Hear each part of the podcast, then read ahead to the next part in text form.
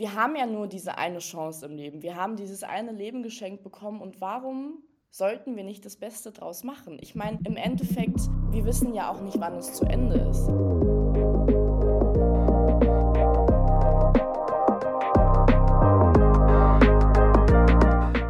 Hallo und herzlich willkommen zu Your Girl Next Door. Mein Name ist Marie Lappas und ich freue mich, dass du heute hier bist.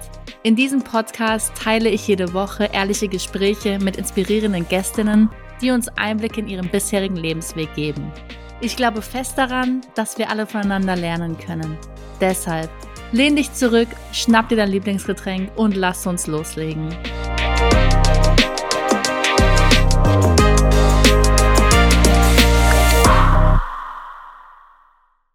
Hallo und herzlich willkommen zu Your Girl Next Door.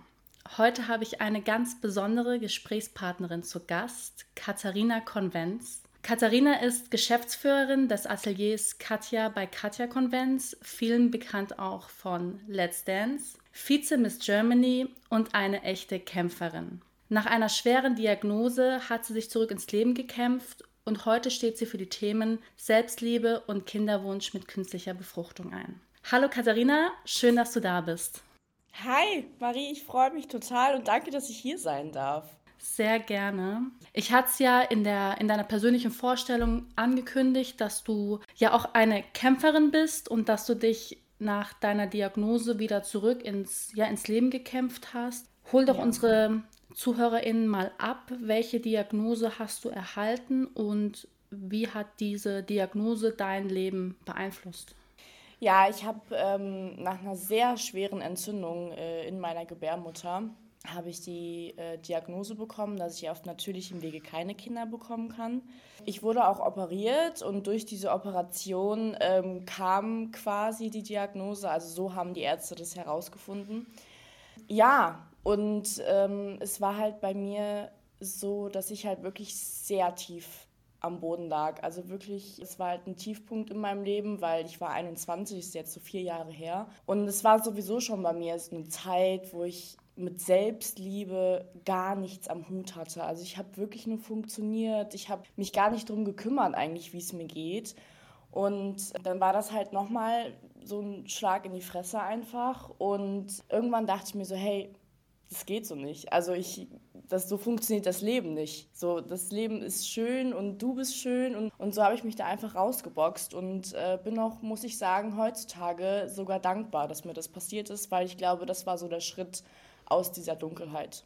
Das ist jetzt mittlerweile vier Jahre her, sagst du. War das also kam es sozusagen aus nichts? War das eine längere Krankheitsgeschichte, die sich dahinter verbirgt hatte? Konntest du dich irgendwie ein Stück weit ja, darauf vorbereiten? Vorbereiten kann man sich da, glaube ich, nie. Aber war das einfach, sag ich mal, was durch Zufall rausgekommen ist bei einer Untersuchung? Oder wie, wie kann ich mir das vielleicht besser vorstellen? Oder da?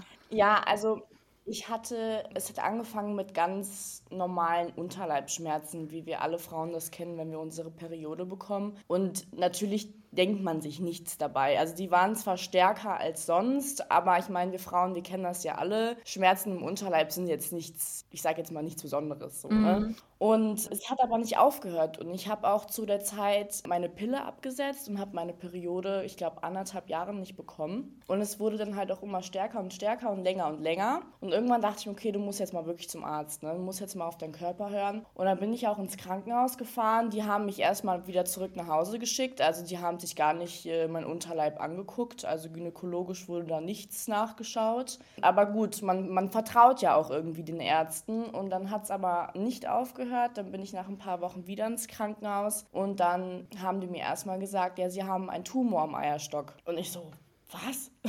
und ich war ja auch noch jung so, ne? Ich meine, man, man beschäftigt sich ja mit so Themen gar nicht, so Unterleib, äh, Körper und sowas halt, ne? Und naja, im Endeffekt hat sich dann herausgestellt, und es war halt alles während der Operation, weil die konnten halt nur durch den Ultraschall eigentlich sehen, dass irgend, also irgendeine Flüssigkeit in meinem Unterleib ist Ja, und durch die Operation hat sich herausgestellt, dass ich wirklich sehr lange eine Entzündung mit mir rumgeschleppt habe und dass es wirklich richtig schlimm geworden ist. Und es hat sich dann wirklich Eiter in mir drin bildet und die Leber war auch schon befallen und andere Organe. Und somit, also dadurch, dass ich das so lange mitgeschleppt habe, somit haben meine Eileiter einfach keine Funktion mehr. Mhm. Weil die Eileiter, die haben ja so Härchen innen drin, damit alles in eine Richtung fließt. Und diese Funktion habe ich nicht mehr. Das heißt, ich kann auf dem natürlichen Wege keine Kinder bekommen. Die Diagnose habe ich dann auch direkt am nächsten Tag bekommen, nach der Operation. Und es war, ähm, es war schon krass. Also mit 21, ich habe mich äh, auch sehr alleine gefühlt, muss ich ehrlich, ehrlich zugeben damit.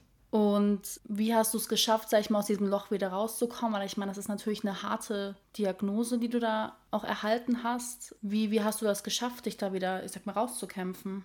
Ja, irgendwann war ich war wirklich nur noch traurig. Dann hat sich auch noch mein Ex-Freund von mir getrennt. Und sowieso das Thema Selbstliebe, das war mir unbekannt. Und es war also es hat sich halt angefühlt, als wäre ich in so einem Loch. Und ich würde da irgendwie gar nicht gar nicht rauskommen. Und es hat sich alles überhaupt nicht schön angefühlt. Also sich mit Freunden zu treffen war nicht schön, arbeiten zu gehen war nicht schön, keine Ahnung, shoppen zu gehen war auch nicht schön. Und irgendwann dachte ich mir so, also ist das wirklich das, was du möchtest? Ist es, ist es das, so, möchtest du so leben? Also ich meine, wir haben ja nur diese eine Chance im Leben. Wir haben dieses eine Leben geschenkt bekommen und warum sollten wir nicht das Beste draus machen? Ich meine, im Endeffekt, wir wissen ja auch nicht, wann es zu Ende ist. Also bei mir, die, die Frauenärztin, die mich operiert hatte, die meinte auch zu mir, es ist überhaupt ein Wunder, dass sie das überlebt haben. So, und das hat dann irgendwann so dieses Realisieren, was ist mir passiert. So krass, ich hätte echt mein Leben fast verloren. Ich habe die Diagnose bekommen und das alles zusammen hat mir echt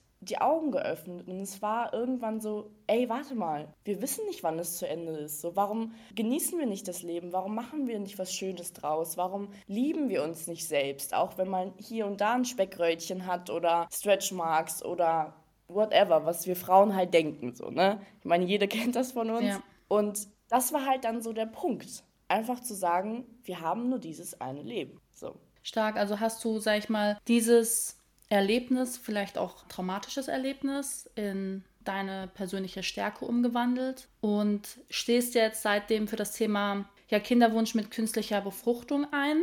Hol uns doch mal ab, wie, ja. wie ist da die aktuelle Situation in Deutschland? Welche Hürden müssen vielleicht Paare oder Menschen, die einen Kinderwunsch haben, der nicht auf dem natürlichen Weg erfolgen kann? Wie ist denn hier die Situation heute in Deutschland? Also ich meine, im Endeffekt jede Frau kann sich künstlich befruchten lassen. Das, also das einzige große, große Problem ist halt, sind halt einfach die finanziellen Sachen. Ne? Ich meine, nicht jeder kann sich das halt einfach leisten. Und das ist halt einfach so dieses Thema, was mich halt auch irgendwie wütend macht, weil ich meine, da kommen, also können, da können Kosten wirklich auf dich zukommen, bis zu 10.000 Euro. So, und 10.000 Euro, das heißt ein Versuch. Man, also keiner garantiert dir ja, dass es funktioniert. So, und du kriegst 50 Prozent erstattet von der Krankenkasse, wenn du das sind tausende Punkte, die du erfüllen musst. Du musst in einer heterosexuellen Partnerschaft sein. Du musst verheiratet sein. Der Samen darf ausschließlich von deinem Ehemann sein. Und noch tausende Dinge mehr. Und nur wenn du das alles wirklich erfüllst, dann kriegst du 50 Prozent erstattet. Und da denke ich mir so, nett. Mhm. Also also es ist ja auch nicht meine Schuld, dass ich das nicht kann. Ich meine, ich würde mir das auch wünschen, auf natürlichem Wege Kinder zu bekommen, aber es funktioniert halt einfach nicht. Und ich meine, es ist ja auch nicht meine Schuld und es ist ja auch nicht die Schuld anderer Frauen, die das gleiche Thema halt haben in ihrem Leben. Und das finde ich halt echt traurig. Und ich bekomme auch echt ein paar Nachrichten bei Instagram, weil ich ja damit jetzt auch an die Öffentlichkeit gegangen bin und die sagen, also wirklich Paare schreiben mir und sagen, hey, wir sehen das genauso.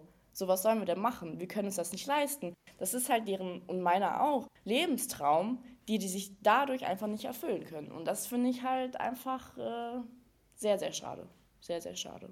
Ja, ist krass und auch die Voraussetzungen, die du jetzt da gerade geschildert hast, sind ja auch teilweise echt super diskriminierend, also und auch überhaupt nicht mehr Total. zeitgemäß, also nein, heftig. Vor allem, ich meine, wenn du auf natürlichem Wege Kinder bekommen kannst, fragt dich niemand, ob du verheiratet mhm. bist oder ob du in einer heterosexuellen Partnerschaft bist oder ob du Geld hast oder sonstiges. Also, weißt du, da ist es halt gut. Aber wenn man es halt nicht kann, dann ist es halt nicht mehr gut. Und das finde ich halt ist halt sehr unfair einfach. Ja. Inwiefern setzt du dich für das Thema ein? Ich sag mal, außer jetzt bei durch die Kommunikation gibt es, sag ich mal, Petitionen, die du unterstützt hast oder auch für die ZuhörerInnen draußen, gibt es Möglichkeiten, wie wir dieses Thema ja gemeinsam vorantreiben können, um auch diese Barrieren aufzubrechen?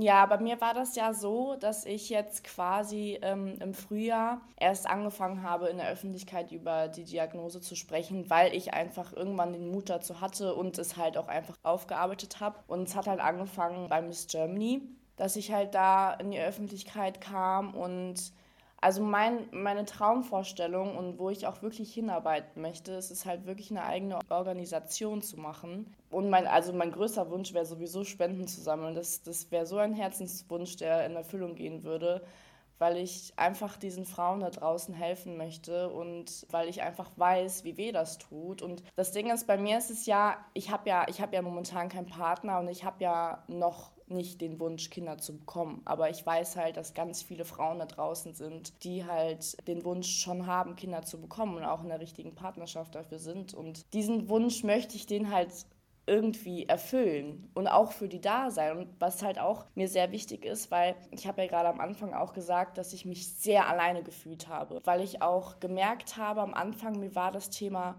peinlich. Also mir war das peinlich, dass mir das passiert ist, weil im Endeffekt wurde mir ungewollt ein Stück Frau genommen. So. Und es war mir sehr unangenehm, deswegen habe ich auch nie darüber gesprochen. Es war halt für mich ein Tabuthema. Und ich wollte das jetzt einfach brechen, weil ich will einfach generell Tabuthemen brechen, weil das ist alles, alles menschlich. So, ne? Ich meine, das, deswegen passieren ja auch Dinge, weil es menschlich ist. So. Und da, da möchte ich halt auch einfach da sein und sagen, hey, wir sind füreinander da, lass uns, lass uns eine Gemeinschaft gründen. So, erzähl mir deine Story, ich erzähle dir meine Story, wir sind füreinander da, wir sind gleich. Es sollte uns nicht unangenehm sein, so, ne? Und das ist halt einfach das, was halt wirklich, wirklich mein Herzenswunsch wäre. Wie würdest du denn jetzt, wenn zum Beispiel eine Freundin in deinem Umfeld hat jetzt die Diagnose erhalten, dass sie auf natürlichem Wege nicht schwanger werden kann? Und ich kann mir vorstellen, dass es natürlich auch immer so ein bisschen Berührungsängste gibt. Du hast ja gesagt, dir war das Thema auch mhm. peinlich und du konntest nicht darüber sprechen. Ja. Wie würdest du dir wünschen, dass die Menschen in deinem Umfeld auf dich, sag ich mal, zugegangen wären? Oder was ist da so der, der Ansatz? Weil ich kann mir vorstellen, dass es natürlich auch, du willst keinem auf die Füße treten, so ist es ein hochsensibles Thema. Wie können wir mit Menschen in unserem Umfeld da einfach auf eine sensible Art und Weise umgehen? Was, was empfiehlst du da? Ja, also man sollte auf jeden Fall, also was bei mir halt einfach war, mit sich selber erstmal im Reinen sein. Also man sollte auch erstmal verdauen und da würde ich auch alle Zeit geben der Welt, weil es ist wirklich sehr wichtig, dass man halt realisiert und dass man dann anfängt zu verstehen und dass man dann anfängt, sich auch irgendwie zu informieren. Weil das hat mir gefehlt. Mir wurde einfach gesagt, ja, sie können keine Kinder bekommen auf natürlichem Wege. Aber ich habe jetzt keine Informationen bekommen oder mal ärztliche Hilfe oder Ratschläge oder sonstiges, nichts. Und das fände ich halt sehr wichtig, ne? dass man der Frau halt einfach auch erstmal die Zeit gibt und so. Und ich denke auch, wenn man damit dann im Reinen ist, dann öffnet man sich von selbst. Also ich meine, klar, nicht jede möchte damit an die Öffentlichkeit, und das verstehe ich auch. So, aber ich denke, jede von uns hat eine gute Freundin oder einen guten Freund oder die Mutter oder der Vater, wo man sich halt auch anvertrauen kann. Und das finde ich dann halt auch wichtig, einfach darüber zu sprechen. Mhm. Auch wenn dann Tränen kommen. Ist nicht schlimm. So, es muss ja auch rausgespült werden, die Trauer. Ne? Ich meine, es ist ja auch ein, es ist ja nicht so, als dass, dass ich äh, irgendwie ein bisschen zugenommen habe. Ich meine, mir wurde halt wirklich etwas genommen. So, ne? Es ist halt wirklich ein ernstes Thema. Und deswegen verstehe ich das halt auch. Ne? Erstmal realisieren und dann einfach darüber zu sprechen. Weil das hat mir sehr viel geholfen. Okay, einfach, sag ich mal, ein offenes Ohr dann auch haben und ja, ja. wertefrei vielleicht auch in die, an die Sache ranzugehen, ja. Du warst ja in der aktuellen Staffel, du bist ja in der aktuellen Staffel bei Miss Germany angetreten, bist ja auch bis ins Finale gekommen. Erstmal herzlichen Glückwunsch dazu. Dankeschön. Dankeschön. Dort hast du auch deine Message verbreitet, unter anderem die Thematik, die wir jetzt ja gerade angesprochen haben, Kinderwunsch, die oder einen Kinderwunsch zu haben, der leider nicht auf dem natürlichen Weg umsetzbar ist. Und ein ganz großes Thema wäre ja auch das Thema Selbstliebe, Body Positivity, ja. was ich auch super ja. wichtig finde in der heutigen Zeit, gerade auch mit Social Media. Wie war der Weg für dich dahin, dass du dich, sag ich mal, jetzt so wohlfühlst mit deinem Körper und dich so liebst, so wie du bist? Weil ich glaube, dass es da draußen so vielen Frauen einfach ja nicht so geht, sich selbst anzunehmen, wie man ist und, sag ich mal, wie du gesagt ja. hast, die Stretchmarks zu akzeptieren ja. oder zu sagen, hey, meine äh, Zellulite am Po ist in Ordnung, ja. äh, die gehört einfach zu mir. Wie war der der Weg für dich bis heute? Also ich muss dazu sagen, ich war mal sehr sportlich und hatte dementsprechend auch eine sehr sportliche und schlanke Figur. Und ich habe dann innerhalb vom halben Jahr boah, 15 bis 20 Kilo zugenommen. Also ich bin jetzt eine kurvige Frau. Und der Prozess, also vor allem am Anfang zum Thema Selbstliebe, war halt wirklich hart. Also es, es, war auch wirklich, ich glaube, es war tatsächlich der richtige Zeitpunkt, dass mir dieser Schicksalsschlag passiert ist, weil es war wirklich es war so der Anfang von so einem Wegweiser. Deswegen sage ich auch, ich sage auch immer zu meinen Freunden, Schicksalsschläge oder dunkle Zeiten im Leben, die sind eigentlich schön. Und mhm. weil da werden unsere Augen geöffnet. So, das ist vielleicht passiert dir was Negatives, aber es ist nicht negativ gemeint, sondern es ist vielleicht auch ein Wegweiser oder es möchte dir etwas anderes damit sagen, einfach, dass du Sachen realisierst oder irgendwie umwandelst oder dein Mindset änderst oder sonstiges. Und das habe ich dann quasi umgewandelt. Also diesen Schicksalsschlag, den ich hatte, habe ich wirklich umgewandelt in ein wirklich starkes Mindset. Und ich will auch sagen, dass ich der Meinung bin, dass Selbstliebe ein lebenslanger Prozess ist. Also ich denke, dieser Weg, der wird niemals aufhören. Man wird immer diese einen Tage haben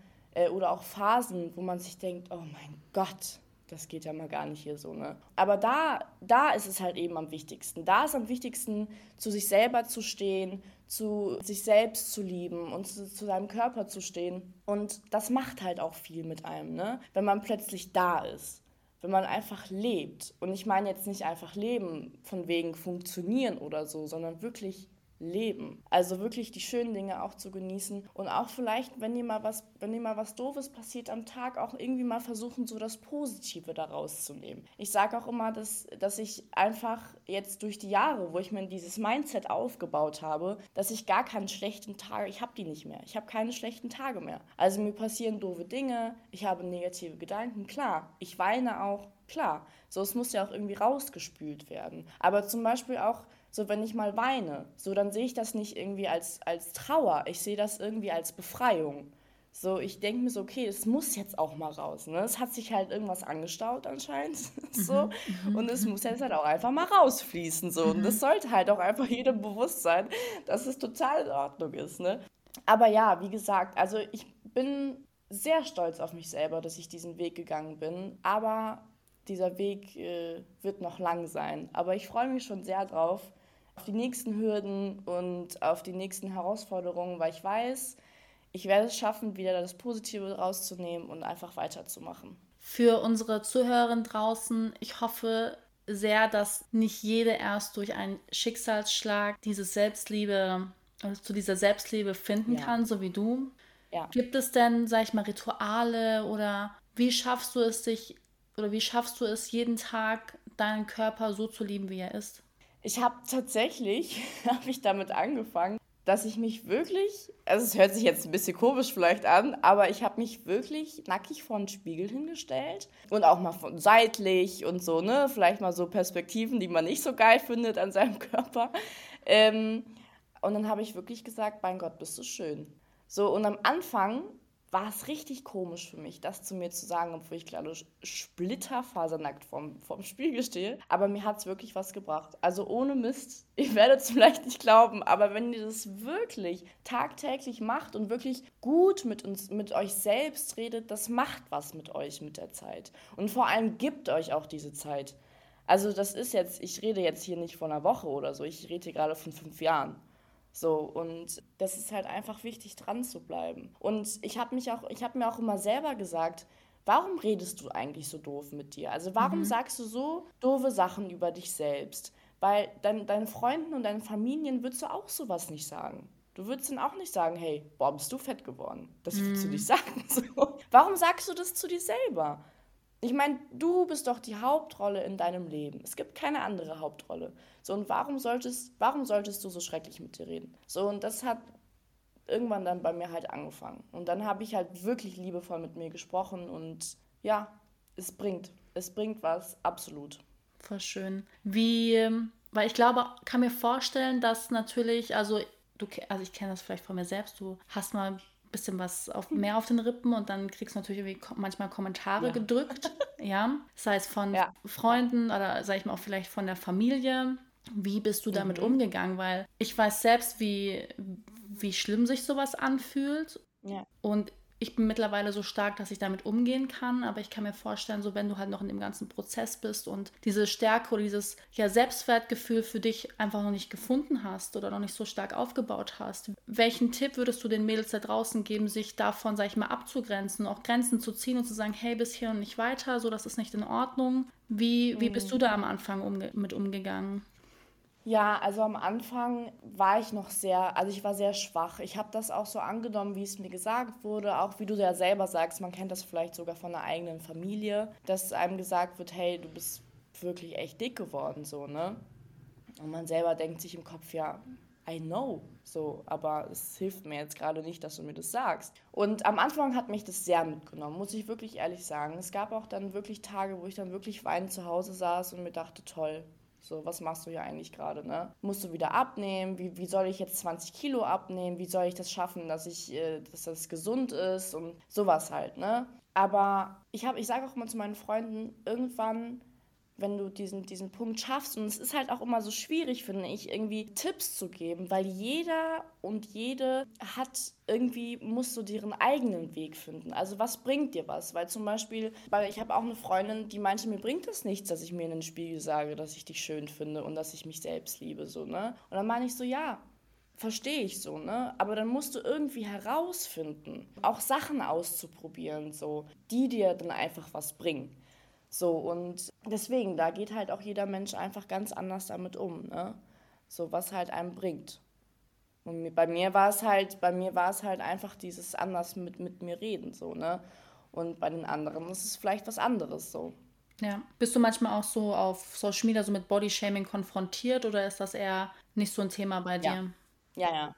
Ja, ja, wurde ich schon, auf jeden Fall. Also ich habe auch viele Nachrichten, auch privat bekommen, von wegen so, solltest du dich wirklich so zeigen und schämst du dich nicht für deine Zellulite und sowas halt, ne? Und ich muss auch ehrlich sagen, am Anfang hat mich das gar nicht so mitgenommen. Das kam irgendwann mit der Zeit, so wo es dann auch irgendwie so mehr wurde. Dann habe ich es auch irgendwie angefangen persönlich zu nehmen und dann dachte ich mir halt auch so, warum? Also warum nimmt man sich von einem total fremden Menschen irgendwas persönlich. Ne? Aber das ist halt dann auch, wenn, wenn das dann so öfter kommt und man liest das dann öfter oder hört das dann öfter und dann redet man sich das irgendwie so selber ein. Ne? Aber das ist eigentlich, eigentlich, es ist leicht gesagt, aber eigentlich ist es kompletter Schwachsinn, sowas persönlich zu nehmen, so, weil diese Menschen, die kennen dich einfach nicht. Und meine Meinung, Schönheit kommt nicht von, also kommt nicht von außen. So, deswegen, also, nee, ja. das sollten wir nicht persönlich nehmen. Ja, das, da gebe ich dir auf jeden Fall recht, aber ich glaube, dass es wirklich auch super schwierig ist. Dass, also ich glaube, manche Sachen, die treffen Total. einen einfach, ne? Also. Ja, voll. Also wie gesagt, ich meine, ähm, ich habe auch bis heute echt Momente, wo mich es einfach trifft, aber ich versuche mich dann auch irgendwie wieder rauszuboxen ne? und zu sagen, hey, komm, ignoriere das einfach. Ne? Aber ja, es ist total schwierig. Wie gesagt, es ist ja auch alles leichter gesagt als getan. Ne? Nur ich denke, also ich habe mir ja durch die Jahre wirklich so ein, so ein starkes Selbstwertgefühl aufgebaut, dass äh, es halt für mich immer und immer leichter fällt, halt sowas zu ignorieren einfach und zu sagen, hey, komm, Vollidiot einfach. Hast du da auch viel bei der Zeit von oder bei Miss Germany gelernt? Durch das neue Format geht es sehr viel mehr um auch ja. Body Positivity und Selbstliebe und äh, ja, Female Empowerment. Was hast du da während der Zeit für dich mitgenommen? Ja, vor allem, das war, wie gesagt, das war auch das erste Mal, wo ich halt mit meiner Diagnose quasi so an die Öffentlichkeit kam. Und das war ja auch so ein Weg meiner Selbstliebe mhm. und meiner, meiner Selbst halt einfach, ne? Und ich fand das halt so krass bei Miss Germany, dass und das hätte ich vorher gar nicht gedacht, dass man halt so viele tolle und inspirierende Frauen kennenlernt. Und ähm, ich habe auch gemerkt, vor allem, vor allem beim Finale. Beim Finale ist man nämlich zu zehnt und wir hatten ja auch eine längere Reise gemeinsam und haben ja auch coole Dinge miteinander gemacht. Und ähm, da war es halt echt krass, wie man sich auch irgendwie dann so ein Stück von der Frau genommen hat und ein bisschen von ihr noch mitgenommen hat und ihr dann zugehört hat. Und das war halt echt toll, so, weil man hatte wirklich tolle Gesprächsthemen, man hatte wirklich intensive Gesprächsthemen. Wir haben auch so viel geweint. wir haben wirklich, wir haben wirklich, wir saßen im Kreis, wir haben alle zehn geheult.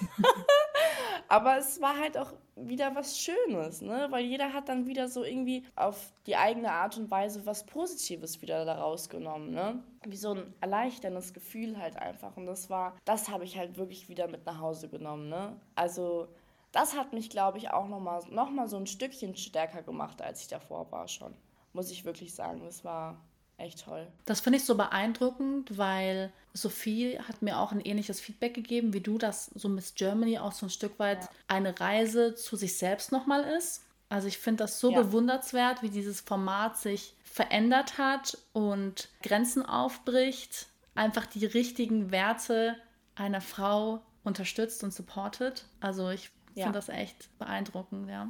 Ja, vor allem finde ich das auch heutzutage so wichtig, weil irgendwie so man kennt, also ich denke, jede Frau kennt das so durch Social Media und so, man lässt sich ja auch irgendwie so benebeln, was das Thema Selbstliebe halt angeht, ne? Und ich meine, klar, es gibt immer noch Formate, wo es halt nur um die reine Schönheit von außen geht. Oder, ne, man, man stellt irgendwelche Bilder ans Netz, wo man perfekt aussieht, weil man hat die perfekte Perspektive und noch einen Filter drauf und noch einen Filter drauf und keine Ahnung, was es alles gibt, so. Und deswegen finde ich das umso wichtiger, so welche Formate halt auch in der heutigen Zeit einfach noch zu machen und sich vor allem zu trauen zu mhm. machen. Weil, ne, man kennt das ja selber, da hat auch irgendwie schon ein bisschen die Angst noch mit damit zu tun. So werde ich jetzt abgestempelt oder bin ich jetzt die, die Diagnose bekommen hat, dass sie auf natürlichem mhm. Keine Kinder bekommen kann oder sonstiges. Ne? Deswegen, also es ist echt ein ganz tolles Format und deswegen bin ich auch froh, dass es heutzutage noch sowas gibt einfach. Auf jeden Fall. Das ist ja auch für mich so ein Stück weit der Grund gewesen, warum ich diesen Podcast gestartet habe, weil ja. ich auf, durch Social Media die letzten Jahre so oft mich habe auch negativ beeinflussen lassen oder also wir sind jetzt, ich bin jetzt gerade in Griechenland und wir waren, gestern waren wir auf Mykonos und da herrscht natürlich ein Stück weit, sage ich mal, ein ganz anderer Vibe, ne? weil da hast du natürlich auch viel Selbstdarstellung, Inszenierung und gehst in ein gutes Hotel, gehst vielleicht feiern, bestellst eine Flasche und super wichtig, was, was du für Kleidung trägst und da wird dir eine Welt übers Handy vermittelt oder dargestellt, die einfach gar nicht der Wahrheit entspricht. Das vermittelt dann aber bei dir persönlich wieder den Eindruck, okay, krass, der oder die kann das und das, ist so weit und oh, das brauche ich jetzt auch dabei. Lebt diese Person dieses Leben gar nicht und das ist einfach so ein krasser Teufelskreis, dass du ja. etwas hinterherrennst, was die Person, die dir das zeigt, eigentlich gar nicht selbst lebt. Und ja, ja das finde ich halt schon auch ein Stück weit einfach beängstigend und ja auch traurig, dass wir ja in so einer auch Scheinwelt leben, ja. Ja, voll. Und ich denke mir, also ich habe mich auch irgendwann selber die Frage gestellt, so, will, will ich so leben? Also will ich so sein? So, und weil ich, ich meine, also wir alle kennen das. So, man sitzt am Handy, man sieht irgendeine perfekte Frau oder auch Mann. So, man denkt sich so, hm, warum sehe ich nicht so aus, ne? Aber dann, wie du jetzt auch gerade sagst, es ist halt auch irgendwie so eine, so eine Scheinwelt. So, und da habe ich mich halt wirklich gefragt, oh mein Gott, willst du überhaupt so sein? Oder willst du halt wirklich irgendwann sagen können, boah Leute, ich habe so ein geiles Leben geführt. Ne? Mhm. So, und deswegen, ja. Ja. Du bist ja auch Unternehmerin.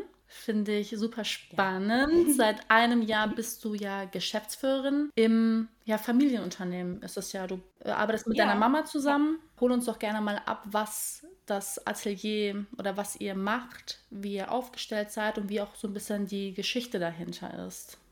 Ja, also mein größtes Vorbild, natürlich meine Mutter, hat seit boah, 35 Jahre sind es, glaube ich, hat sie ähm, ein eigenes Unternehmen. Sie hat selbstständig ein Modeatelier eröffnet, äh, wo halt wirklich Unikate hergestellt werden. Also es fängt wirklich an zu designen, selber zu zeichnen, auszudenken und dann in der Produktion, also selber zu nähen und bis das Endprodukt halt fertig ist. Und ich darf, seit sechs Jahren bin ich jetzt Teil dieses Unternehmens. Mhm.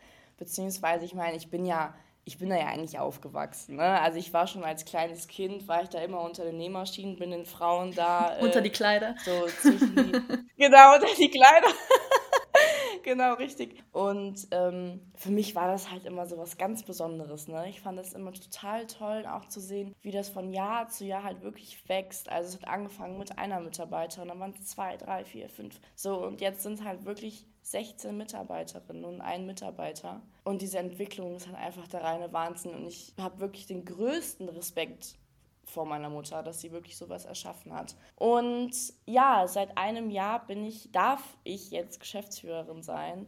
Bin auch sehr stolz darauf, weil ich auch sehr viel Herzblut und, und Kraft und Zeit in das Unternehmen reinstecke. Und äh, deswegen ist es halt wie so ein Lebenstraum, der einfach in Erfüllung gegangen ist, weil auch schon als kleines Kind, ich wollte immer in die Modewelt. Mhm. Ich wollte immer Mode machen. Ich wollte immer irgendwie eine tolle zweite Haut erschaffen, so, ne? Und ja, das ist dann in Erfüllung gegangen. Und wir dürfen, also meine Mutter macht das schon seit, der, seit Staffel 1, die Kostüme äh, für Let's Dance machen. Wie gesagt, ich bin seit sechs Jahren dabei und seit zwei Jahren mache ich das wirklich von vorne bis hinten. Also ich ähm, designe mit, ich zeichne mit, bin in der Produktion tätig und alles drum und dran. Und wir haben viele, viele äh, und große TV-Produktionen oder arbeiten auch viel mit Promis und halt sowas. Und das ist wirklich ein so toller Job, dass ich wirklich jeden Morgen mir denke, geil, ich darf auf die Arbeit gehen. So, also für mich fällt es eigentlich gar nicht schwer, morgens aufzustehen, außer es ist 6 Uhr, aber sonst wirklich, wirklich ganz, ganz toll. Darfst du ein bisschen aus dem Nähkästchen plaudern, was beispielsweise Let's Dance angeht, wie so der Prozess aussieht, von, also der Entwicklungsprozess, ja. ab wann ihr sozusagen an Bord kommt? Äh, schneidet oder habt ihr gleich für alle Folgen schon immer die, die Vorgaben oder wie, wie, wie können wir uns das vorstellen? Also es ist so, Let's Dance läuft ja, ich glaube, es sind drei Monate und wir fangen so ich sage ja, so vier Wochen vorher fangen wir an, halt Stoffe einzukaufen und schon mal für die, für die erste Show, also die Kennenlernshow heißt das ja, schon mal auch anzufangen in Ruhe. Und es ist so, dass wir wirklich nur vier Tage Zeit haben, um alles zu produzieren. Es fängt dann äh, samstags quasi für uns an. Also Samstag ist purer kreativer Tag. Also da wird wirklich designt, gezeichnet, was nehmen wir für Stoffe, was nehmen wir für Farben. Das heißt, wir bekommen die Musik geschickt von den Paaren und dann hören wir natürlich da rein. Dann besprechen wir mit den Profis, weil deren Choreografie mhm. muss ja auch zu unserem Kostüm passen. Das heißt, die Inszenierung, die muss ja eins sein, damit alles Sinn macht. Ne? Mhm. Ne? Und das passiert alles am Samstag, bis alle Paare wirklich fertig sind und äh, die Produktion muss das natürlich auch noch genehmigen, die Entwürfe. Und dann am Sonntag äh, kommen all unsere Frauen zur Arbeit und fangen an zu nähen. Also quasi unsere Ideen, also von der Mama und von mir, dann zu verwirklichen. Und dann muss Mittwochabend alles komplett fertig sein. Alle Paare müssen fertig sein. Dann haben wir ja noch die Eröffnungstänze. Kennen mhm. sehr wahrscheinlich die Zuschauer und Zuschauerinnen, die Let's Dance gucken. Das heißt, viele Kostüme und genau. Und wir, wir kleben auch den ganzen Straß, den man sieht im Fernsehen, ob es jetzt Paillettenstraß oder Perlen oder sonstiges sind. Das wird alles mit der Hand geklebt. Also es ist wirklich, jeder einzelne Punkt Kleber ist gemacht und auf den Klebepunkt wird ein Strassstein mit der Hand gesetzt. Also es ist wirklich viel Arbeit in kurzer Zeit. Also das ist auch unsere größte mhm. Herausforderung mhm. und zwar die Zeit. Das ist echt Stress pur. Aber es ist halt umso schöner natürlich donnerstags immer bei den Anproben zu sehen, wie die Frauen und die Männer sich halt dann immer freuen. Ne? Also es ist, da geht einem ja schon das Herz auf. Das ist wirklich so ein tolles Geschenk, was man dann bekommt und wo man sich dann wirklich denkt, okay, das lohnt sich. Ne? Es lohnt sich wirklich diese vier Tage. Also ich meine, es sind ja drei Monate im Endeffekt. Ich wollte gerade sagen, es ist schon... vier Tage jede Woche halt diesen, ja, ja, diesen Stress zu haben und dann freitags, ich meine, man sieht es halt im Fernsehen, ne? man sieht seine eigene Arbeit mhm. im Fernsehen und das ist ja ein Millionenpublikum. Also Millionen Menschen sehen ja, sehen ja einfach, was du da gezaubert mhm. hast. Mhm. Ne? Und das ist halt, also für alle äh, Künstler und Künstlerinnen, egal ob es in der Modebranche ist oder sonstiges, Kunst, Musik, also das ist immer das größte Geschenk. Ne? Crazy. Du hast ja gesagt, dass deine Mama so dein größtes ja. Vorbild ist. Was hast du denn in den letzten Jahren so von ihr gelernt? Viel. Also meine Mama, die hatte hatte es halt als Kind sehr schwer und ist halt auch, ist auch arm aufgewachsen und dass sie sich da rausgeboxt hat. Sie ist, ähm, die ist in Polen groß geworden, auch im Sozialismus, das, da war die Zeit ja noch ganz anders. Und sie hat einfach gesagt, ich will das nicht, ich mache das nicht, ich möchte nicht so enden. Und sie ist einfach mit nichts, mit gar nichts, weder materiellen Dingen noch Geld, noch überhaupt die Sprache zu sprechen, ist sie halt nach Deutschland gekommen und hat sich wirklich mit Mitte 20 ein komplett neues Leben aufgebaut. Ne? Und ja, das, das finde ich halt einfach so krass, diese Willensstärke. Diese Willensstärke, die sie mir gezeigt hat und mitgegeben hat. Ich meine, ich, ich sehe es ja auch. Ne? Ich habe es ja seit Kind auf, haben wir habe ich das ja immer gesehen. Und das nimmt man natürlich mit, weil ich meine, die Mutter ist halt was ganz Besonderes. Ne? Und dann, wenn man denen immer zuguckt, wie die so, wie die so das Leben leben, sage ich mal, dann will man sich natürlich davon eine Scheibe abschneiden. Ne? Und das habe ich dann äh, auch getan. Krass, das finde ich wirklich bewundernswert und solche Geschichten, sag ich mal, dass jetzt die Eltern aufgebrochen sind aus einem fremden Land, um auch vielleicht ein Stück weit für die Kinder eine bessere Zukunft zu schaffen, das finde ich einfach, da muss man ja. richtige Eier für haben, um das jetzt mal ganz Voll. platt zu sagen. Weißt du, du kennst ja, die Sprache so. nicht, du hast den finanziellen Background nicht, du weißt nicht, was dich erwartet, so, worüber sprechen wir eigentlich, ja? Wir, mhm. also ich finde das so krass. Ich habe das schon von vielen gehört und ich glaube aber auch tatsächlich, dass gerade auch vielleicht dann bei Kindern wie dir nochmal ein ganz anderer Drive, eine ganz andere Motivation einfach da ist, weil du siehst, okay, meine Mutter hat im Prinzip alles für mich gegeben, dass ich hier ein gutes Leben haben kann. Und das ist wahrscheinlich ja. auch so mit dein größter Antrieb, kann ich mir vorstellen, oder? Total. Also von vornherein. Und ich muss auch noch dazu sagen, mein, mein Papa ist auch nicht anders. Also der ist genauso. Ich meine, klar, der ist hier, hier groß geworden, und, aber der hat sich auch von nichts, von nichts einfach etwas aufgebaut. Ne? Und wenn man halt von so starken Eltern einfach großgezogen wird, dann hat man ja mhm. keine andere Wahl. Ja, auf jeden Fall. auf jeden nee, Fall. aber ich meine, es ist, aber es ist, es ist ja auch, es ist schön für mich. Mhm. Es ist wirklich schön für mich, weil ich habe äh, schon im jungen Alter auch, klar, es gab auch äh, Momente, wo es halt auch ein bisschen zu viel für mich war, weil der Druck war natürlich auch groß. Ne? Weil man, man möchte seinen eigenen Eltern einfach gerecht werden. Ne? Aber heute bin ich an einem Punkt, wo ich echt dankbar für alles bin. Ne? Also wirklich dankbar, dass ich so geworden bin. Und ich sag, ich sag auch ehrlich, wären meine Eltern nicht meine Eltern, wäre ich nicht der Mensch, der ich heute geworden bin. So. Also liebe Grüße an die Eltern, falls, falls ihr reinhört in unsere Folge. ja, schön. Als Geschäftsführerin vielleicht nochmal, um, um nochmal ein bisschen so dieses Thema Karriere, Business aufzugreifen, was auch super viele mhm. Zuhörerinnen draußen ähm, auch interessiert. Wie sieht dein Arbeitsalltag aus, gerade auch in so einem kreativen Beruf? Hol uns doch einfach mal ab, wie, so, wie sieht so eine Woche bei dir aus? Ach, also in, in, in den kreativen äh, Berufen ist, da gibt es ja nicht so eine Routine, die man hat. Ne? Das ist ja, da sieht ja gefühlt jeder Tag anders aus. Also wir sind sehr viel unterwegs. Also nicht nur in Deutschland, wir waren auch zusammen mit der STS auf Mykonos und halt sowas. Ne? Und da ist man halt sehr viel unterwegs. Das muss man natürlich auch wollen. Ne? Also man, man muss es wollen, halt auch äh, wenn es sein muss, viel von zu Hause weg zu sein und so. Ich meine, bei mir ist es ja kein Problem. Ich bin, bin Single und wohne alleine, deswegen alles gut so, ne? Aber es ist auch mit sehr viel Zeit verbunden. Vor allem, also wie, wie ihr jetzt wisst, wir haben ein eigenes Unternehmen so und das ist halt dann wie dein eigenes Kind. Ne? Man muss es füttern. Ähm, mhm. Vor allem, man muss mit den Mitarbeitern, die brauchen Arbeit und sowas halt einfach. Ne? Deswegen wir haben viele Termine, wir haben auch mit vielen Promis zu tun und da sieht wirklich, wirklich jeder Tag einfach anders aus.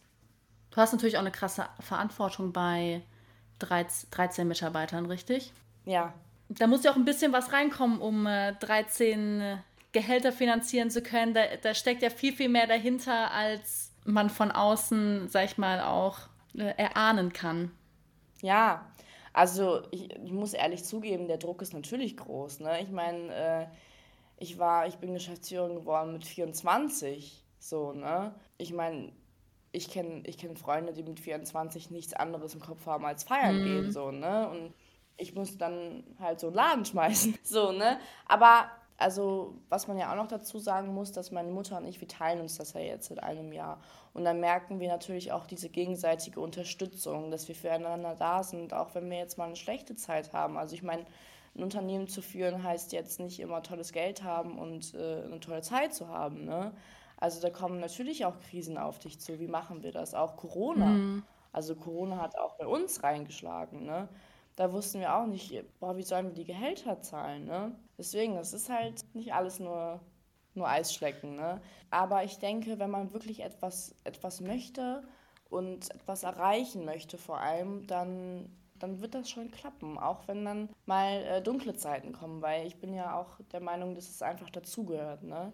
Weil wäre ja auch langweilig, wenn alles gut laufen würde, ne? Dann, dann würden wir das ja gar nicht als gut, glaube ich, empfangen, so. Deswegen, ja, es ist hart, aber es ist, es ist schön hart, ne? Also ich mag das ja auch. Man muss es natürlich auch wollen. Auf jeden ne? Fall. Man muss es natürlich auch wollen und vor allem Spaß dran haben wenn du, wenn du jetzt irgendwie einen Beruf hast, der, der, wo du vielleicht jetzt nicht so Lust hast, dann solltest du vielleicht kein Unternehmen gründen oder das Angebot annehmen, Geschäftsführer zu werden oder Geschäftsführerin.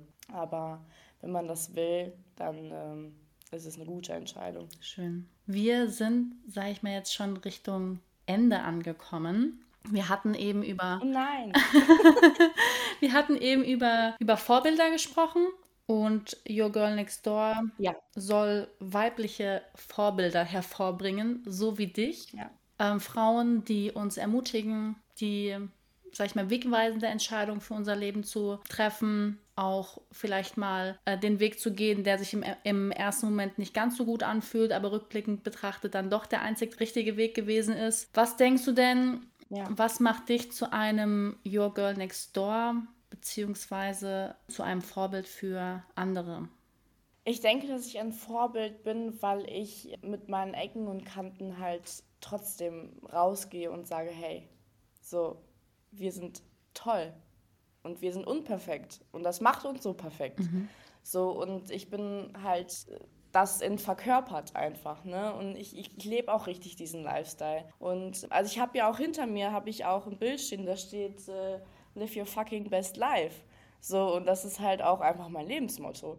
Und das möchte ich auch raustragen und sagen, ey Leute, wir haben dieses eine Leben, lasst uns das Beste draus machen. Und äh, ich werde das so, so lange sagen, bis es jeder gehört hat und verstanden hat. Voll gut, voll gut. Ja. Ich finde das so eine wichtige Message, die du sagst, so live your fucking best life, du weißt nicht, wann es vorbei ist. Ja. So sei einfach dankbar ja. für das, was du hast, für den Moment und ja, ich finde das einfach eine ganz, ganz, ganz tolle Message, die du da nach außen bringst, ja. Ja, danke schön. Oh, das freut mich. Wir hatten ja über Inspiration gesprochen. Du hast ja gesagt, deine Mutter mhm. inspiriert dich vor allem. Über wen würdest du dich hier als kommende Gesprächspartnerin freuen, wo du denkst, hey, das würde mich mal interessieren, ihre, ihre Geschichte zu hören? Oh, das ist jetzt äh, eine Frage, da muss ich kurz drüber nachdenken. Ja, ich habe halt, ich habe halt äh, in meinem Umfeld halt sehr viele Frauen, die mich inspirieren, ne? Die jetzt vielleicht, die man jetzt nicht von Instagram kennt oder keine Ahnung was. Aber ich muss sagen, ich habe ich hab eine Freundin, die heißt Josie. Und die ist auch auf Instagram in, und ist auch in der Öffentlichkeit und sowas. Und ähm, sie ist halt auch so ein, so ein Kämpferherz. Ne? Und äh, deswegen sind wir auch so endlos gut befreundet, weil die hat es halt auch nicht immer leicht gehabt. Die hat auch wirklich eine krasse Story. Und da wäre ich, ich meine, ich kenne diese Story, aber ich fände es so, so schön, wenn all andere, andere Frauen die halt auch hören würden, weil sie einfach eine sehr beeindruckende Frau ist. Und ja, würde mich sehr, sehr darüber freuen. Okay, das nehme ich auf jeden Fall mit. Katharina, was können wir in Zukunft von dir hören, sei es auf Social Media oder auch im Atelier? Was sind deine Pläne? Also auf Social Media ist es so, ich möchte, ich möchte zu dem Thema von meiner Diagnose aufklären. Ich möchte eine Plattform erschaffen, aber ich möchte auch die Lebensfreude daran nicht vernachlässigen. Also ich bin halt auch ein sehr lustiger Mensch und ich, und ich liebe das Leben und, und ich trage das auch gerne in die Öffentlichkeit, weil ich das einfach toll finde, muss ich ehrlich sagen. Und deswegen werden halt äh, vor allem bei Social Media ganz verschiedene Dinge auf, auf euch zukommen, weil mein Leben halt einfach facettenreich ist. So, und ja, ich möchte, ich, ich stehe für das Thema Kinderwunsch mit künstlicher Befruchtung, aber ich möchte das nicht, ich möchte nicht, dass es mein komplettes Leben beeinflusst. Ich möchte trotzdem noch wissen und sagen, hey Leute, das Leben ist schön. So. Und das ist mir halt vor allem sehr wichtig, das, das auch rüberzubringen. Und ähm, auf der Arbeit, da werden viele Sachen auf, auf, auf euch zukommen, auf jeden Fall. Also mein größtes Ziel ist es auf jeden Fall, meine eigene Mode rauszubringen. Und äh, mein größter Wunsch wäre mal wirklich so richtig, richtig, richtig krasse Kostüme für so einen richtig großen Film zu machen. Cool. In welche Richtung äh, ja. soll, soll der Film gehen? So Disney, ich denke jetzt gerade so an Ariel, was ja, ich jetzt gerade so. so ich fand, ich hätte ja jetzt zum Beispiel richtig geil gefunden, so die Schöne und das Biest oder so. Ne? Das wäre äh, richtig mein Traum gewesen. Das wäre echt toll. Und äh, ich werde auch dran arbeiten. Also vielleicht wird das ja mal was. Gibt es noch irgendwas, was dir auf dem Herzen liegt, worüber wir jetzt bisher heute noch nicht gesprochen haben, beziehungsweise noch eine abschließende Message, Botschaft, die du nach außen tragen möchtest? Ja, ich meine, Fazit ist ja auch so bei uns, dass es einfach darum geht, dass wir den Frauen natürlich auch draußen zeigen wollen, dass das Leben einfach toll ist. So egal, was dir passiert, ob dir auch was passiert ist. Darum geht es ja auch im Endeffekt gar nicht. Aber auch egal, was passiert, ist mehr oder weniger egal so. Ne? Ich meine, wir wollen halt das Leben schön gestalten und das sollten wir halt auch tun. Weil wie wir jetzt auch öfter gesagt haben, es ist, wir haben dieses eine Leben und wir sollten wirklich das Beste draus machen. Und das ist mir wirklich wichtig, das einfach nochmal zu unterstreichen und auch zu sagen. Denn äh, Selbstliebe ist wirklich das A und O.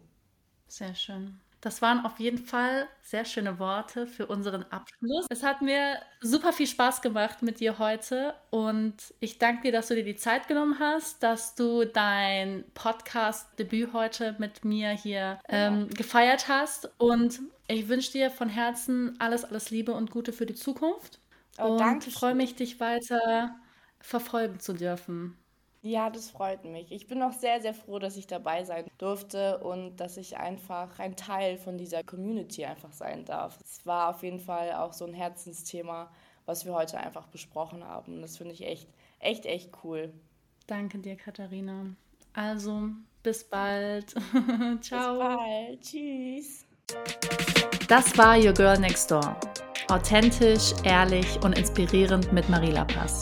Ab sofort jeden Sonntag überall, wo es Podcasts gibt. Abonniere am besten jetzt den Kanal, damit du keine Folge mehr verpasst und lass mir gerne eine Bewertung da. Bis zum nächsten Mal.